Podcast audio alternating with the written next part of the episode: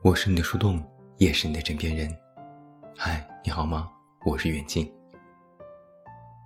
昨天公司的合伙人突然给我打电话，把我吓一跳。要知道，如果不是遇到什么大事，他是不会轻易打扰我的。我哆哆嗦嗦和他聊了一会儿。原来是公司有个刚入职不久但能力不错的同事，突然要辞职，大家都觉得很惋惜。挽留不成，想让我也去劝一劝。于是我和这个新同事聊了一会儿，他跟我说，自己辞职的原因就是想去做一次长途旅行。我问他：“你多大了？”他说：“二十五岁。”然后我的脑子里立马出现了一堆词儿：“你现在还年轻，正是应该拼事业的时候。”旅行什么时候都可以去，但好好的工作机会就这么丢掉了，实在是可惜。现在找工作多难呐，做人做事要三思而后行。刚要把这些话说出口，我就马上在想：天哪，我这是在干嘛？为什么我的第一意识竟然变成了人生朝工作看呢？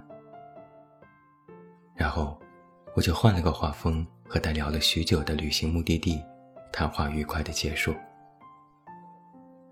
合伙人来问我劝的怎么样，我说完美，他下周交接完就离职。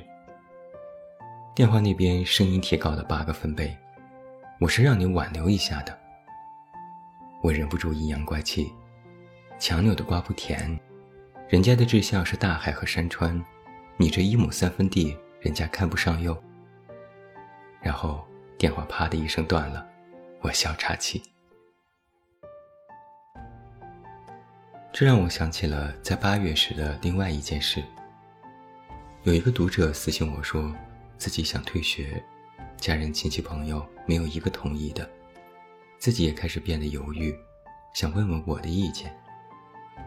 我说：“那你为什么要退学呢？”他说：“现在的专业不喜欢，不想念了。”我说：“那你这个决定告诉家人，家里肯定闹翻天了吧？”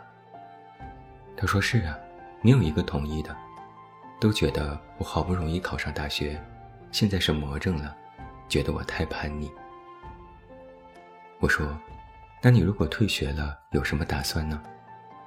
他说：“我想去学艺术，我一直梦想做一个插画师，但家人一直反对，我在当时报了这个专业。”但我真的一点儿都不喜欢。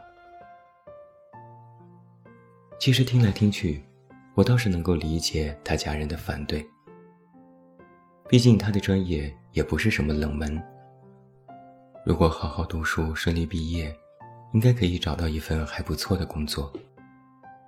工作几年后，如果运气好，是有非常不错的发展前景。再找个对象，谈情说爱。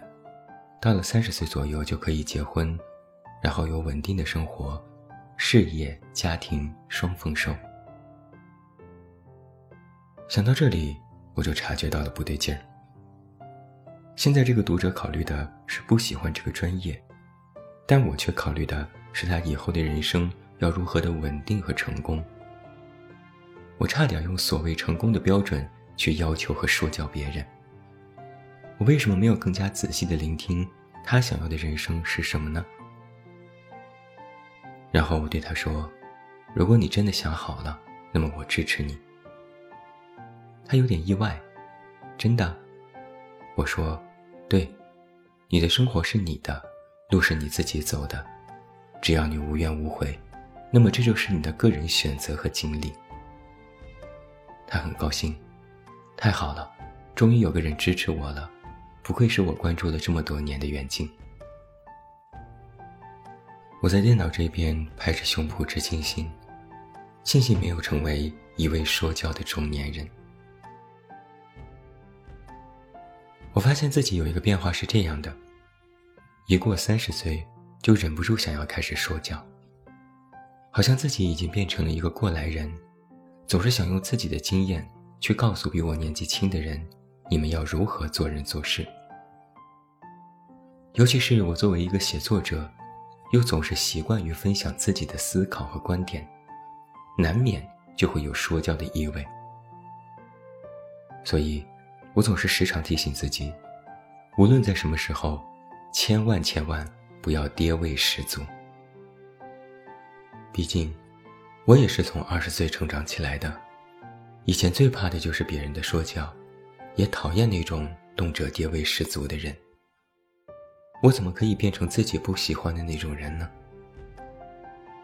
然后我就逐渐养成了一个新的习惯：能不说大道理的时候就不说大道理，能闭嘴的时候就闭嘴，尤其是在平时的生活当中。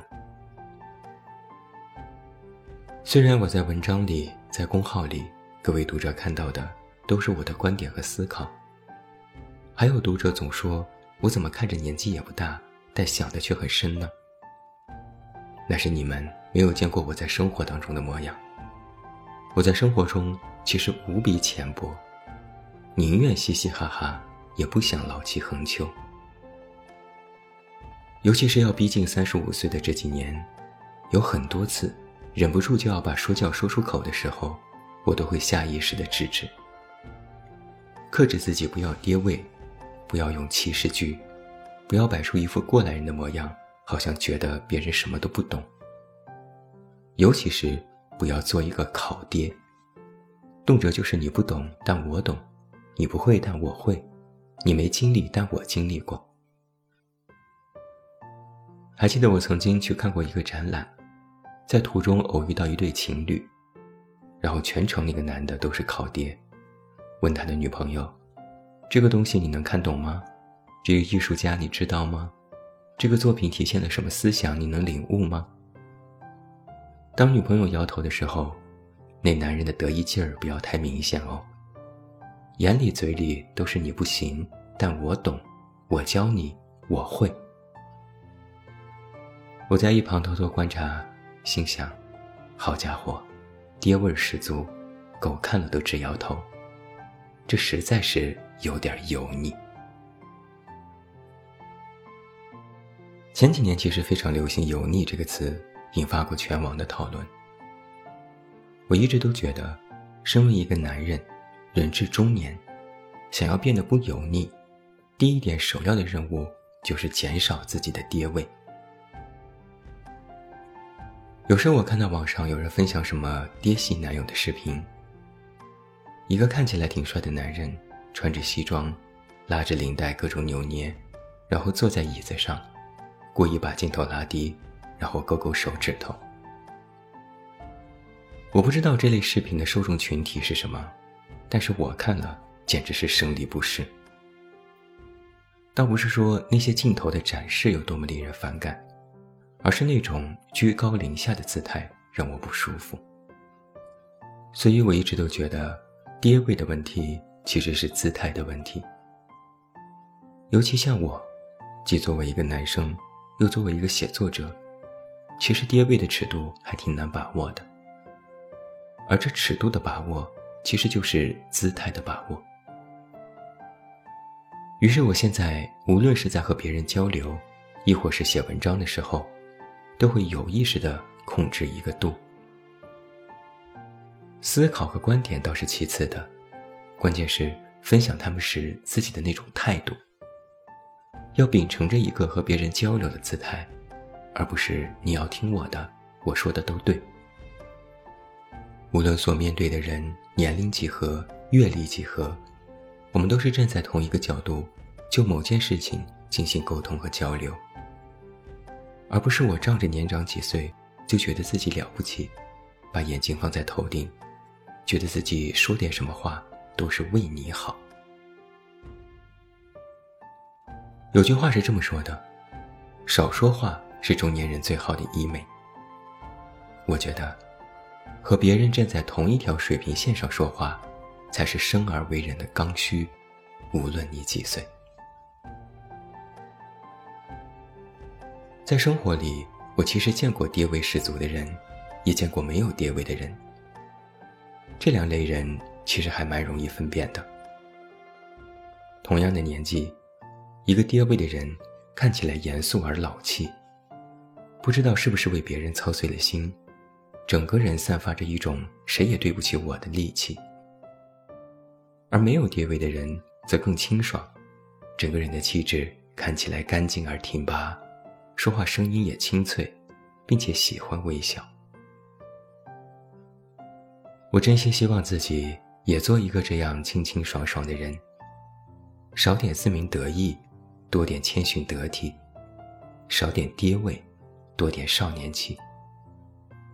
不说的时候可以闭嘴，要说的时候不要拔高，不要张嘴就是你要如何，要多反省自己应该如何。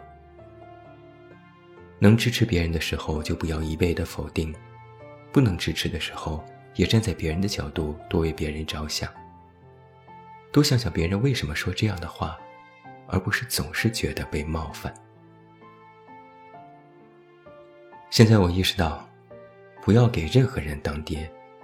有时间呢，还是多照照镜子，看看自己。我是你的树洞，也是你的枕边人。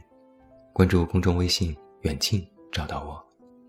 我是袁静，晚安。